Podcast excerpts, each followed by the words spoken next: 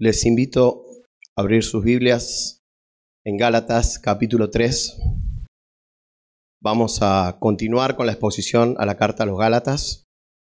Hoy vamos a ver los versículos del 10 al 14, que enseguida los vamos a leer. Pero antes vamos a refrescar rápidamente lo que ya venimos viendo eh, en este capítulo 3 eh, llegamos al, al versículo 9, la última vez que predicó nuestro pastor. Así que vamos a refrescar para después así poder seguir el hilo de pensamiento que viene desarrollando Pablo. Y vimos cómo Pablo le recuerda a los Gálatas cómo fue que pasaron de las tinieblas a la luz. Y de una manera enfática les hace dos veces la misma pregunta en versículo 2 y en versículo 5 recibieron el Espíritu por las obras de la ley o por el oír con fe. Es decir, Gálatas, ¿cómo fue que el Señor los salvó? Cuando escucharon el mensaje del Evangelio, creyeron y el Señor envió su Espíritu, o porque estaban obedeciendo las obras de la ley. ¿Cómo fue que el Señor los salvó? Y la respuesta era obvia, creyeron. Entonces les dice, Pablo sigue desarrollando, y dice ahí en el versículo 6, Pablo les pone el versículo de Abraham, el, ejemplo de Abraham. Le dice, Gálatas, como ustedes fueron salvos, de la misma manera fue salvo Abraham. Versículo 6 dice, así Abraham creyó a Dios y le fue contado como justicia, es decir, por creer, la sola fe. Ese fue el título del último mensaje predicado por nuestro pastor. Ahora bien, la fe en sí misma no salva a nadie. La fe por sí sola no salva a nadie. Siempre es el objeto de la fe lo que salva a pecadores. Y el objeto de la fe siempre, tanto en el Antiguo Testamento como en el Nuevo Testamento y hoy, y lo va a ser siempre, el objeto es Cristo. Es el único medio por el cual el Señor salva a los pecadores. Por supuesto, en el Antiguo Testamento, cuando Dios le da la promesa a Abraham, Él se la da a Abraham y a quién más, a su descendencia. Ahí no vemos que diga Cristo, pero llegamos al Nuevo Testamento y vemos que esa descendencia, dice el versículo 16 del mismo capítulo, del capítulo 3, dice, su descendencia es Cristo. Y Abraham creyó y le fue contado por justicia. Entonces hasta ahí llegamos, versículo 9. Así que ahora vamos a exponer los versículos del 10 al 14, pero antes vamos a ir en oración para que el Señor nos guíe. Padre, te damos muchas gracias, Señor, una vez más, por tener esta terrible posibilidad, Señor, que tú nos das de juntarnos como iglesia local, venir a adorarte, cantarte, Señor, a ti, que nos has rescatado, Señor. Padre, de poder escuchar tu palabra. Y Señor, te pedimos ahora que tu Espíritu esté obrando en todos los que estamos aquí, Señor. Tanto en tu iglesia como aquellos que aún no te conocen, Señor. Que tu Espíritu guíe, Señor, de convicción de pecado. Señor, y te pido que me fortalezcas, Señor, que también tu Espíritu me asista para predicar fielmente tu palabra de una manera clara y sencilla. En el nombre de Jesús, amén. Y ahora sí, vamos a los textos. Gálatas capítulo 3, versículos 10 al 14. Porque todos los que son de las obras de la ley están bajo maldición. Pues escrito está, maldito todo el que no permanece en todas las cosas escritas en el libro de la ley para hacerlas. Y que nadie es justificado ante Dios por la ley es evidente, porque el justo vivirá por la fe. Sin embargo, la ley no se basa en la fe, al contrario, el que las hace vivirá por ellas. Cristo nos redimió de la maldición de la ley, haciéndose hecho maldición por nosotros, porque escrito está, maldito todo el que cuelga de un madero, a fin de que en Cristo Jesús la bendición de Abraham viniera a los gentiles para que recibiéramos la promesa del Espíritu mediante la fe. Así que ahora Pablo no concluye ahí en el versículo 9 su argumento, sino que continúa defendiendo que el Señor solo salva por medio de la fe. Y en el versículo 10 al versículo 12, Pablo les muestra a los Gálatas que cualquiera que intente por sus propios medios, por sus propios esfuerzos, guardar la ley, está bajo maldición. Y, en el, y por otro lado, en el versículo 13 y 14, Pablo les da la solución a esa maldición. Pablo les muestra el camino que tendió Dios para ser libres de la maldición de la ley. Y ese es el título del mensaje de hoy, libres de la maldición de la ley. Pero también vamos a ver que lo que Pablo les estaba diciendo a los Gálatas no era algo nuevo, no era algo que el Señor ahora, a partir de Cristo, empezaba a salvar por la fe. No, siempre fue igual. De hecho, todos estos textos que acabamos de leer, Él cita el Antiguo Testamento.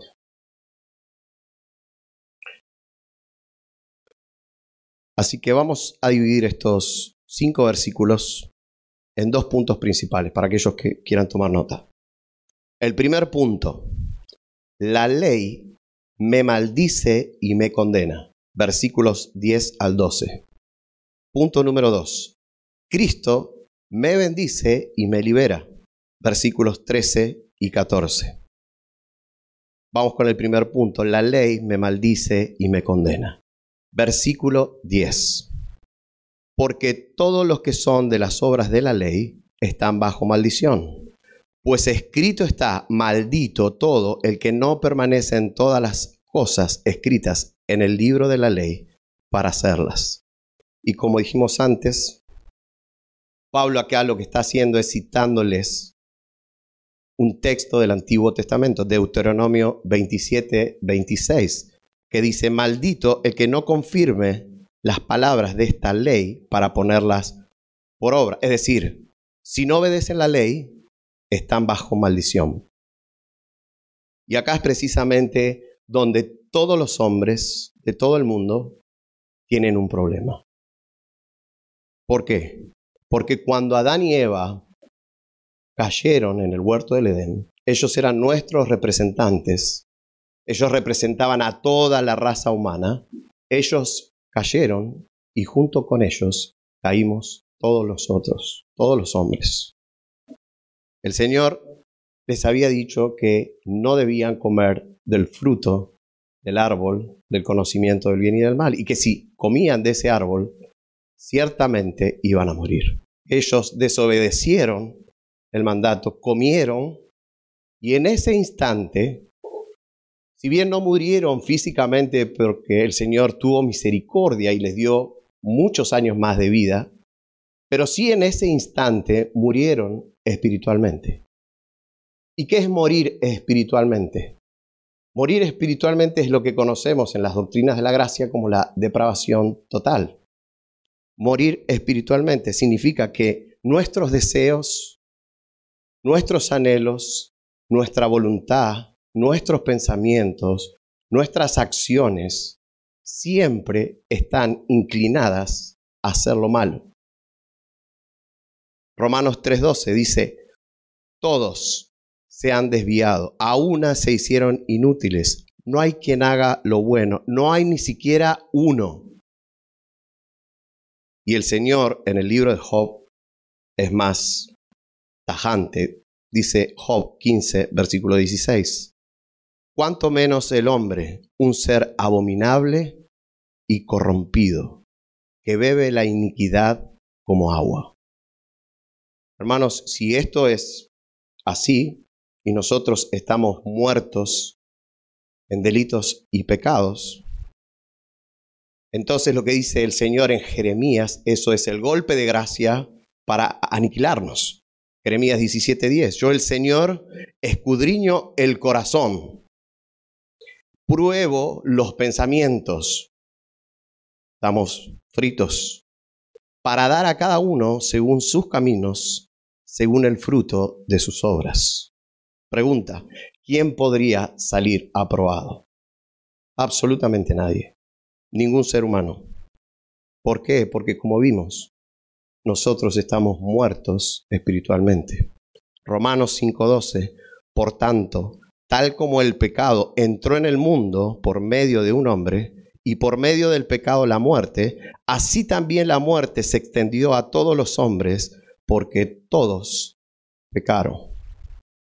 Ahora bien, a las personas les gusta pensar en un Dios amoroso, en un Dios que bendice, pero no les gusta pensar en un Dios santo, justo y que condena.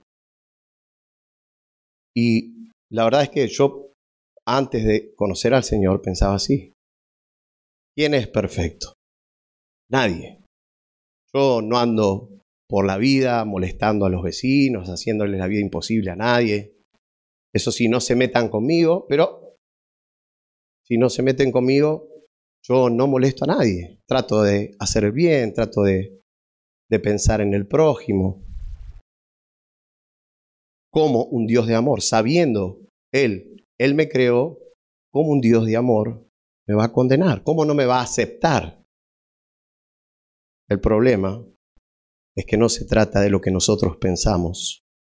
El problema es que nosotros no somos perfectos, es verdad. El problema es que Él sí es perfecto. Él sí es perfecto. Eso es una realidad.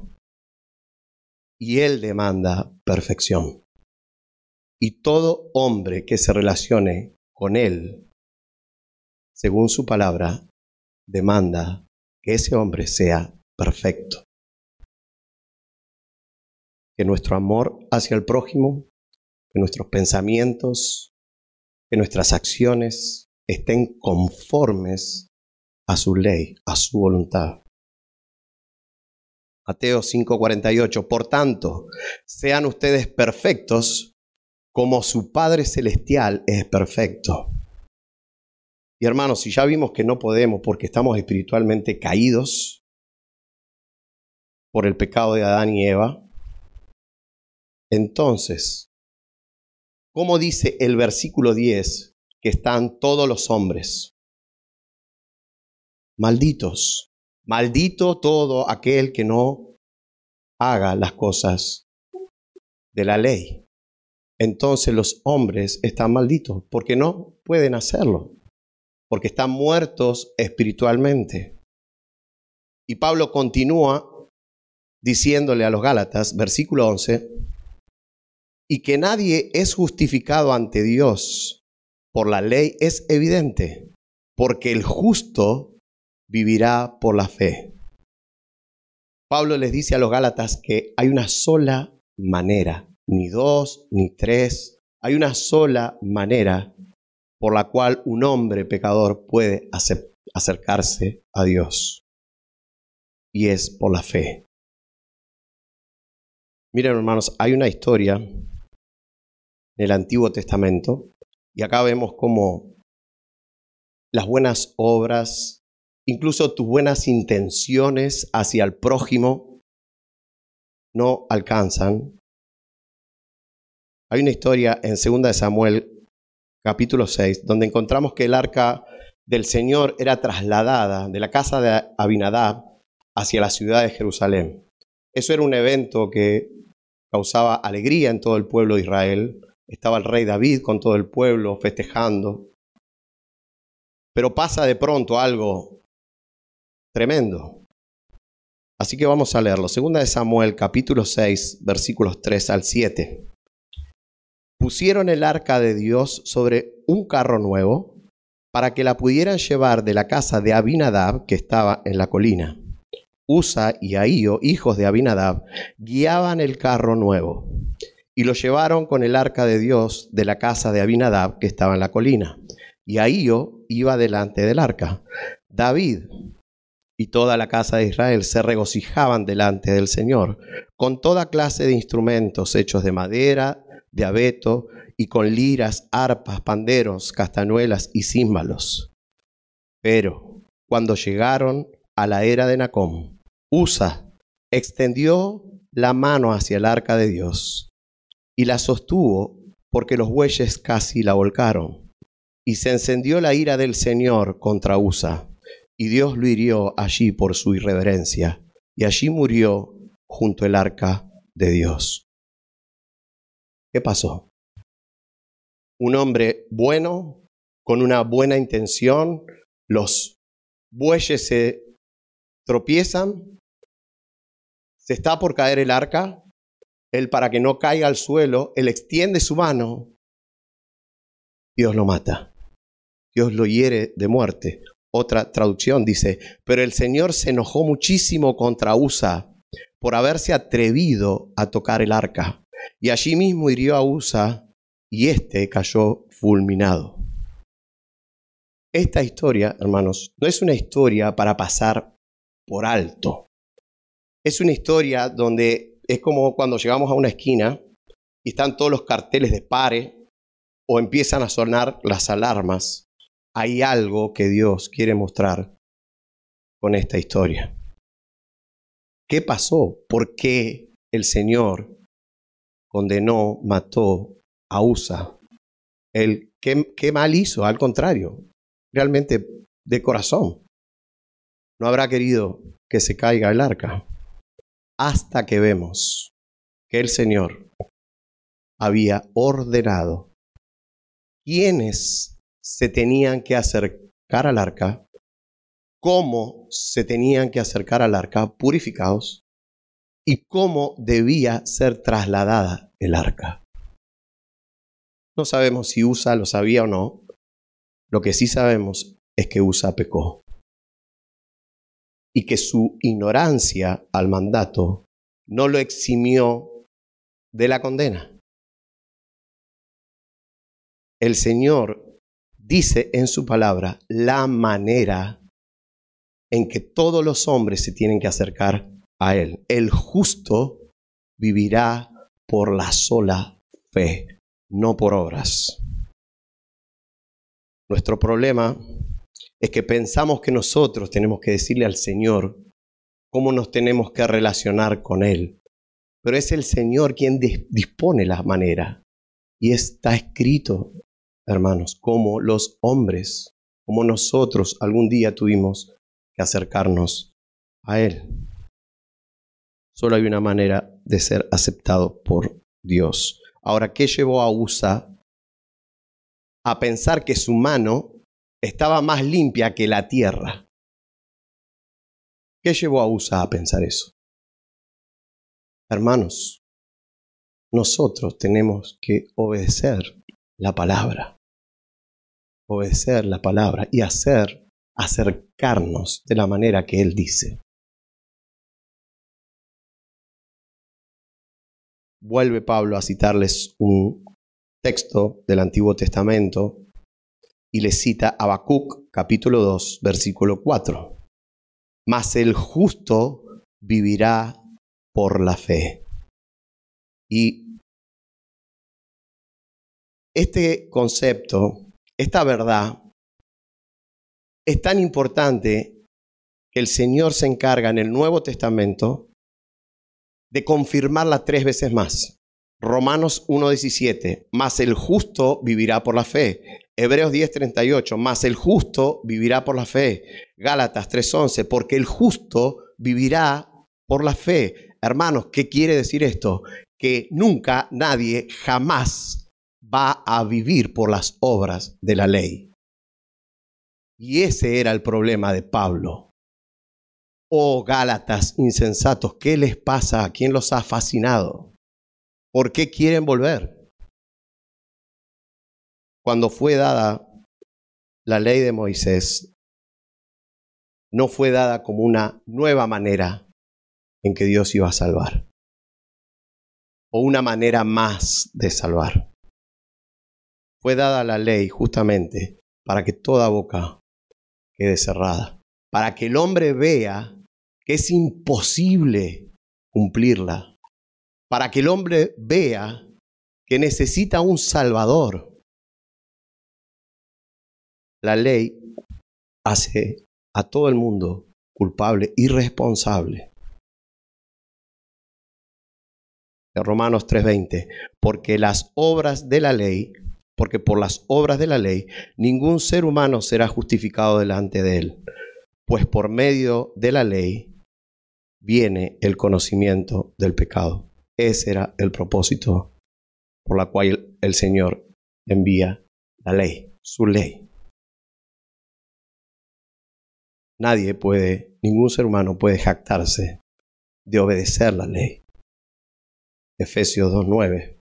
La ley fue dada para que el hombre reconozca que necesita un Salvador y la ley fue dada porque esa ley es la vara con la que serán juzgados todos los hombres el día que cierren sus ojos. Miren hermanos, si hay alguien que podría haberse jactado de cumplir la ley, entre comillas, porque sabemos que nadie, era el mismo apóstol Pablo. Filipenses 3, del 4 al 9, lo voy a leer en nueva traducción viviente. Aunque si alguien pudiera confiar en sus propios esfuerzos, ese sería yo. De hecho, si otros tienen razones para confiar en sus propios esfuerzos, yo las tengo aún más. Fui circuncidado cuando tenía ocho días de vida. Soy un ciudadano de Israel de pura cepa y miembro de la tribu de Benjamín, un verdadero hebreo como no ha habido otro. Fui miembro de los fariseos, quienes exigen la obediencia más estricta a la ley judía. Era tan fanático que perseguía con crueldad a la iglesia. Y en cuanto a la justicia, obedecía la ley al pie de la letra. Antes creía que esas cosas eran valiosas, pero ahora considero que no tienen ningún valor debido a lo que Cristo ha hecho por mí. Así es, todo lo demás no vale nada cuando se le compara con el infinito valor de conocer a Cristo Jesús, mi Señor. Por amor a Él he desechado todo lo demás y lo considero basura a fin de ganar a Cristo y llegar a ser uno con Él. Ya no me apoyo en mi propia justicia por medio de obedecer la ley. Más bien, llego a ser justo por medio de la fe en Cristo, pues la forma en que Dios nos hace justos delante de Él se basa en la fe. Él había entendido perfectamente, Él era alguien que podría haberse jactado de obedecer la ley, pero Él lo entendió perfectamente. Entonces dice, tan necios son, tan necios son.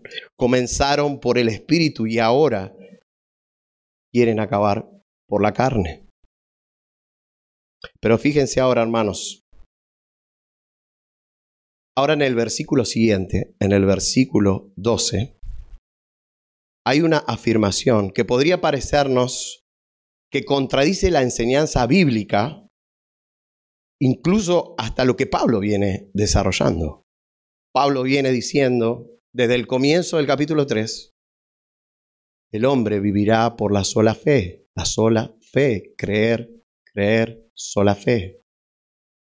Llega al versículo 12 y dice, sin embargo, la ley no se basa en la fe, al contrario, el que las hace vivirá por ellas.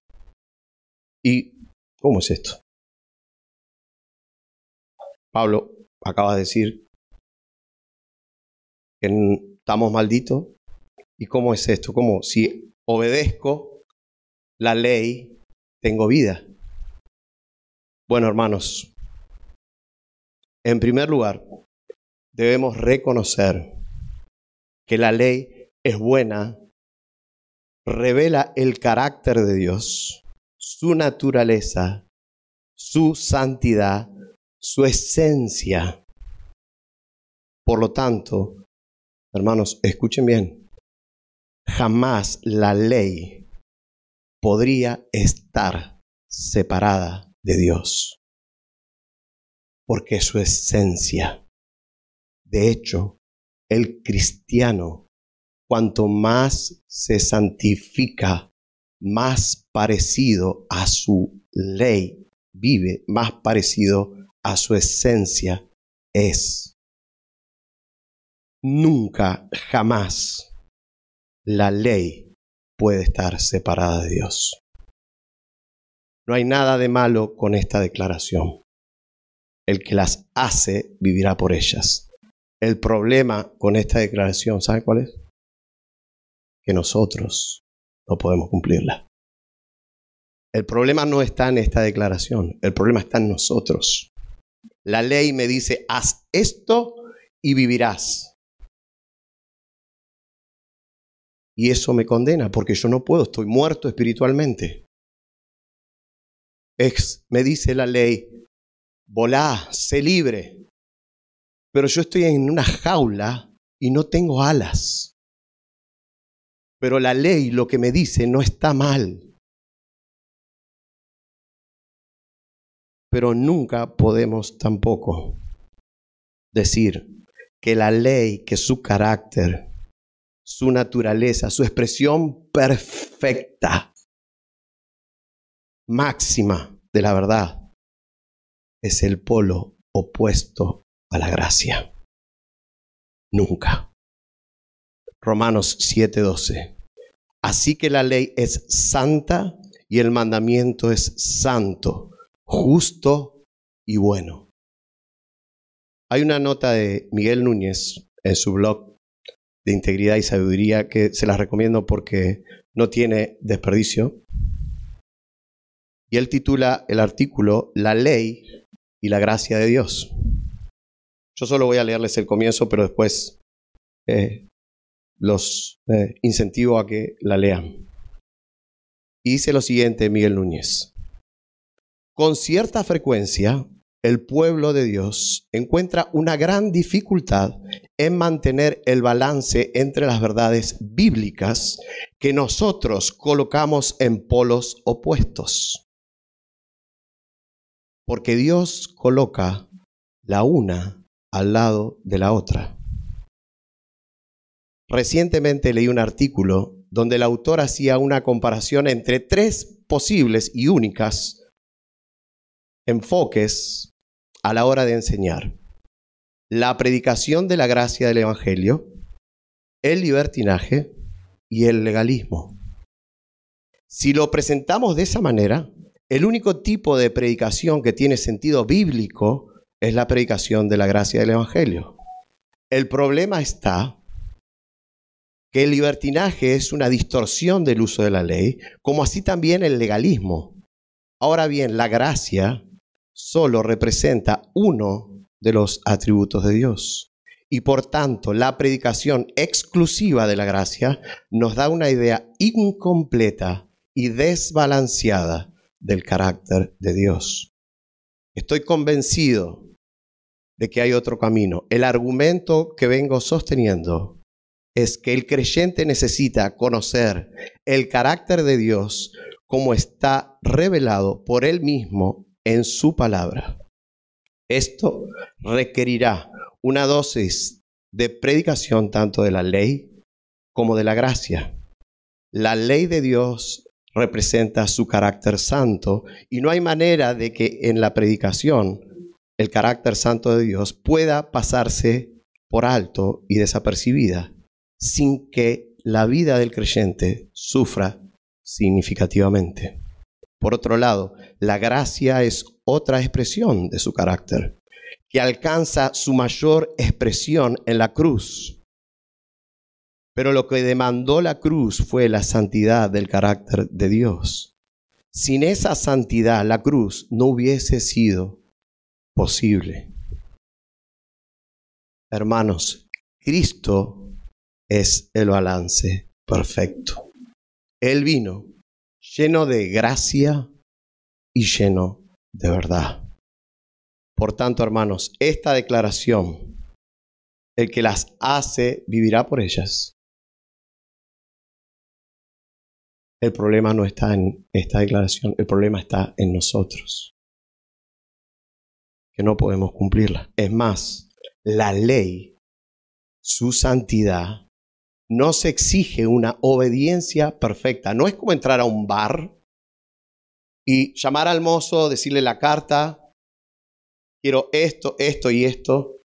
No, la ley exige que en su totalidad sea cumplida perfecta porque Dios es perfecto y no puede relacionarse con el hombre de otra manera que siendo el hombre perfecto. La ley debe ser cumplida en su totalidad. Santiago capítulo 2, versículo 10. Porque cualquiera que guarda toda la ley, pero falla en un punto, se ha hecho culpable de todos.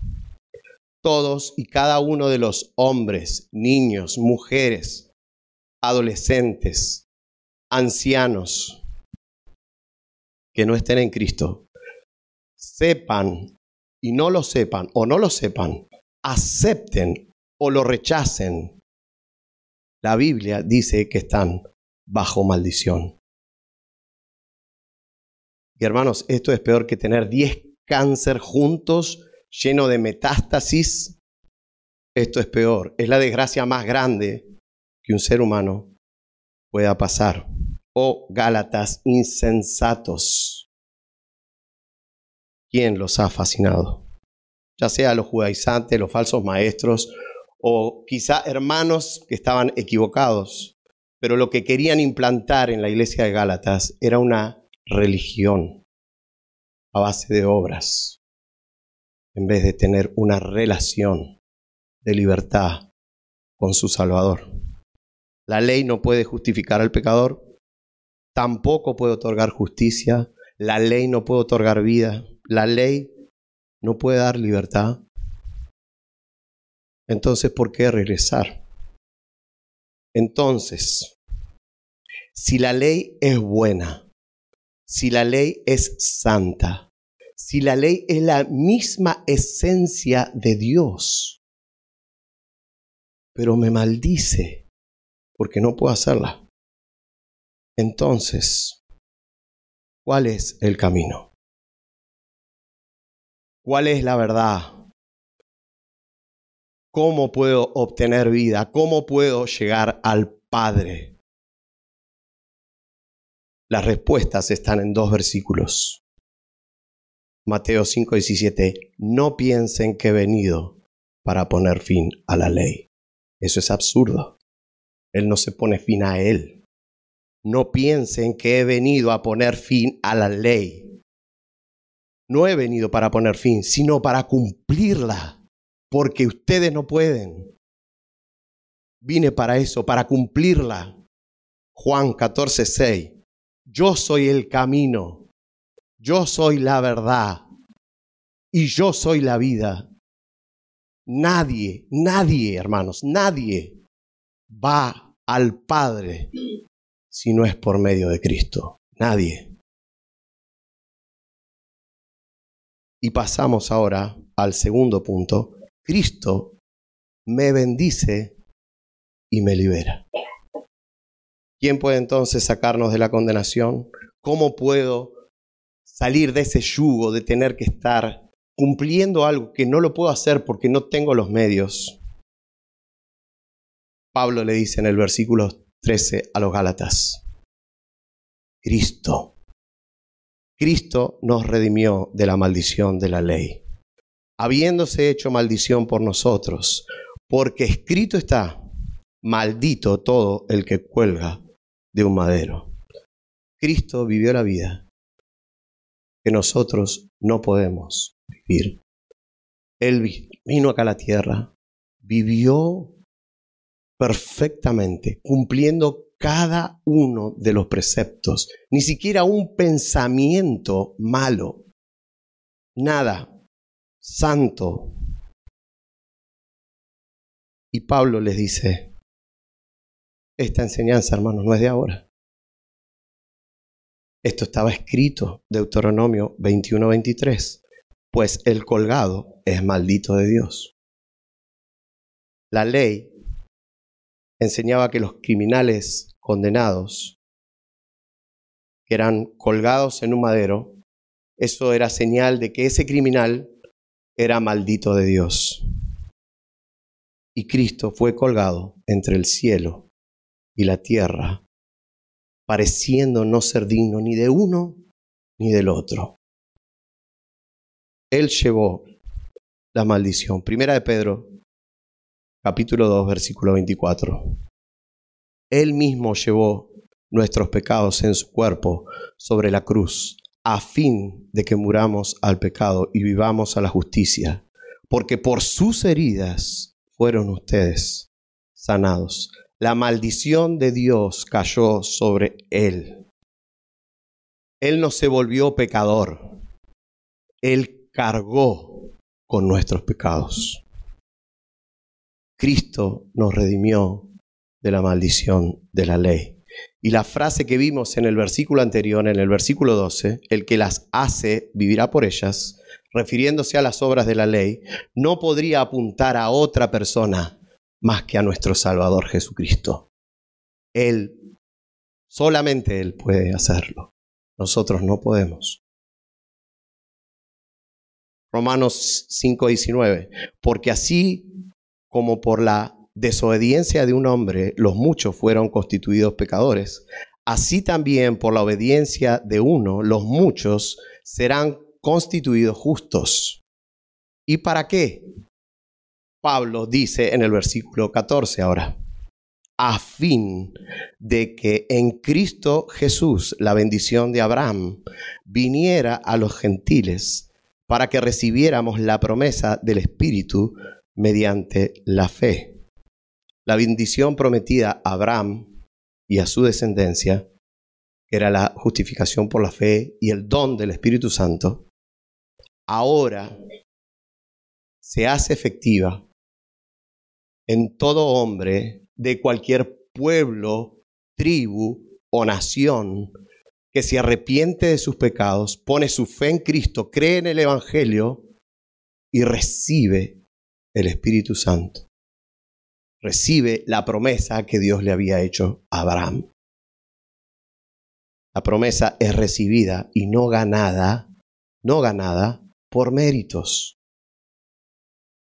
En el Antiguo Testamento los hombres ponían la fe en aquel que habría de venir, en aquel Mesías. Y hoy en el Nuevo Testamento nosotros ponemos la fe en aquel que ya vino. Así que hermanos, la buena noticia es que tanto los Gálatas como nosotros que hemos confiado en Cristo, puesto nuestra fe en Cristo, Cristo nos hizo libres de la maldición de la ley. Y saben una cosa, yo creo que la razón por la cual los Gálatas, muchos de ellos, se dejaron influenciar en volver a hacer, en volver a hacer las obras de la ley, porque creo que todos nosotros llevamos un legalista dentro. Todos nosotros, cualquiera de nosotros, intenta por sus propios medios, por sus propios esfuerzos, agradar a alguien. Agradar a un hermano, agradar al pastor, agradar a tu jefe, agradar y necesitamos hacer. Eso es parte de nuestro pecado. Pero nosotros tenemos que todos los días matar a ese legalista que tenemos dentro. ¿Cómo? Con el Evangelio de Jesucristo. Recordándonos lo que dice Efesios capítulo 2, versículos 8 al 9. Porque por gracia ustedes han sido salvados y merecidamente ustedes fueron salvados. Por medio de la fe. La fe y creer, confiar es lo mismo, son sinónimos. Y esto, el que ustedes crean, estoy parafraseando, el que ustedes crean ni siquiera proviene de ustedes. Así que tampoco pueden jactarse, decir, bueno, yo creí en Cristo. No, es Dios enchufando una manguera al hombre, dándole fe, para que el hombre pueda decir, sí, yo creo. Porque ni siquiera eso podemos hacer. Estamos muertos. Por gracia ustedes han sido salvados por medio de la fe. Y esto no procede de ustedes, sino que es un don de Dios, es un regalo que Dios nos dio.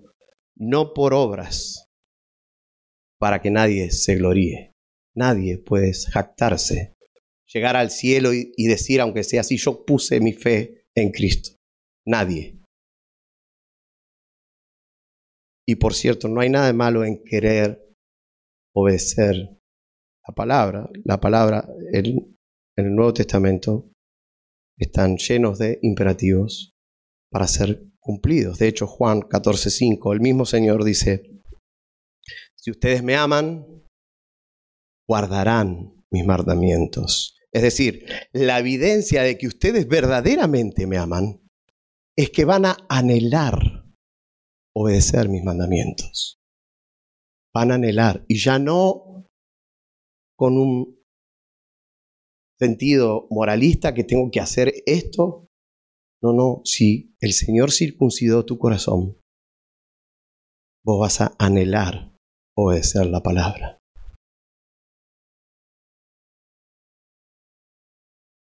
Así que quizás nosotros necesitemos recordar estas verdades de los Gálatas. Tenemos que matar a ese legalista que todos tenemos con el Evangelio. Y por otro lado, hermano, cuando te sientas tentado a pensar que la ley pertenecía al pasado, ojo, porque Dios no cambia. Ese Dios es el mismo Dios y lo que Él demanda, lo sigue demandando. Romanos 3:31. ¿Anulamos entonces la ley por medio de la fe? De ningún modo. Al contrario, confirmamos la ley. Hermanos, el Señor no vino del cielo anular la ley. Vino a cumplirla, porque no podemos. Y el mismo Señor agarró todos los preceptos de la ley y ¿saben qué hizo? Nos la resumió. Dos mandamientos. Amarás al Señor tu Dios con todo tu corazón y con toda tu alma y con toda tu mente. Este es el grande y primer mandamiento. Y el segundo es semejante a este. Amarás a tu prójimo como a ti mismo. De estos dos mandamientos dependen toda la ley del Antiguo Testamento. Y Pablo a los Gálatas le va a decir en el capítulo 5, versículo 14, porque toda la ley en una palabra se cumple en el precepto, amarás a tu prójimo como a ti mismo.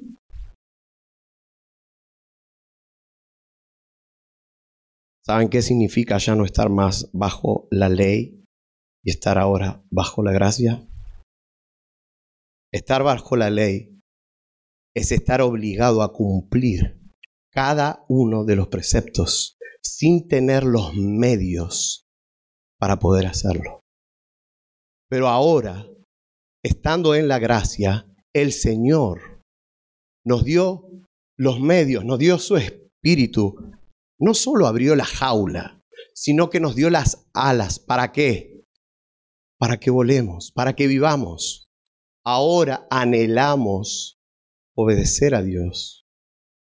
Por supuesto, no perfectamente porque el pecado sigue morando en nosotros, pero hay un anhelo de corazón y sincero de querer obedecer la ley de Dios, que Él la resume en el Nuevo Testamento con eso. Esa ley es la ley del Antiguo Testamento. Romanos 8.1.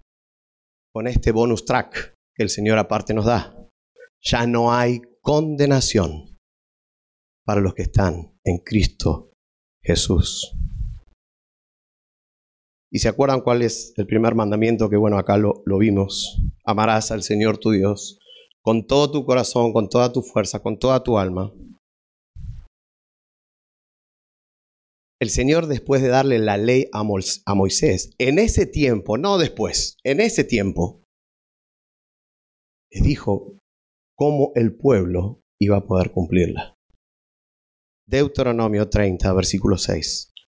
Moisés dice, el Señor, pero a través de Moisés. Además, el Señor tu Dios circuncidará tu corazón y el corazón de tus descendientes, para que ames al Señor tu Dios con todo tu corazón y con toda tu alma, a fin de que vivas. Él mismo dio la ley y dijo, así van a poder cumplirla. Y Él hoy circuncidó nuestro corazón, nos dio una nueva vida, nos dio nuevos anhelos, nos dio su espíritu para que podamos andar en sus caminos. Y esto lo repite el Señor a lo largo de toda la palabra. En Ezequiel capítulo 36, 26, 27, además les daré un corazón nuevo y pondré un espíritu nuevo dentro de ustedes, quitaré de su carne el corazón de piedra y les daré un corazón de carne. Pondré dentro de ustedes mi espíritu para que ya se olviden de la ley Dice eso, no. Y haré que anden en mis estatutos y que cumplan cuidadosamente mis ordenanzas. Nuestro balance es Cristo. Cristo. Quien nos salva es Cristo. Quien nos da vida es Cristo. Quien nos libera de la maldición de la ley es Cristo. Así que hermanos, por un lado, nosotros necesitamos reconocer que hay un legalista dentro de nosotros. Pero por otro lado, ojo, cuando hablamos de su ley, porque están hablando de Dios. Y nunca, jamás la ley se puede separar de Dios. Amigo, estás acá y sabes que no estás en Cristo, es mi deseo que el Espíritu Santo te haya mostrado que estás en graves problemas. Es mi deseo que te arrepientas y pongas tu fe en Cristo, porque mi querido amigo, si hoy te morís, te vas a encontrar cara a cara con el Dios, tu creador, y no vas a salir airado, no vas a salir libre de ahí. Vas a ser juzgado y vas a ser condenado si hoy no te arrepentís y pones tu fe en Cristo. Y como escuchaste hace un ratito, hay una buena noticia que Dios tendió el camino para librarte de la maldición de la ley. Ese es Cristo. Pone tu confianza en Cristo. Él cumplió cada uno de los preceptos de la ley sin nunca errar. Y no solo eso, Él vivió la vida que vos no podés vivir, que yo no puedo vivir. Y murió y cargó en esa cruz con tus pecados murió, pero la muerte no pudo retenerlo y al tercer día resucitó. Y hoy está a la diestra del Padre, intercediendo para que corras a sus brazos. Arrepentite, poné tu fe en Cristo. Vamos a orar. Señor, te damos gracias, Padre, por haber venido, por habernos librado de la maldición, Señor. Gracias por darnos tu espíritu, Señor, que ahora podemos andar en tus caminos, por supuesto, no perfectamente, Señor, pero sí honestamente, sí honestamente, y sabiendo, Señor, que en ti ya no hay más condenación, Padre. Gracias, Señor.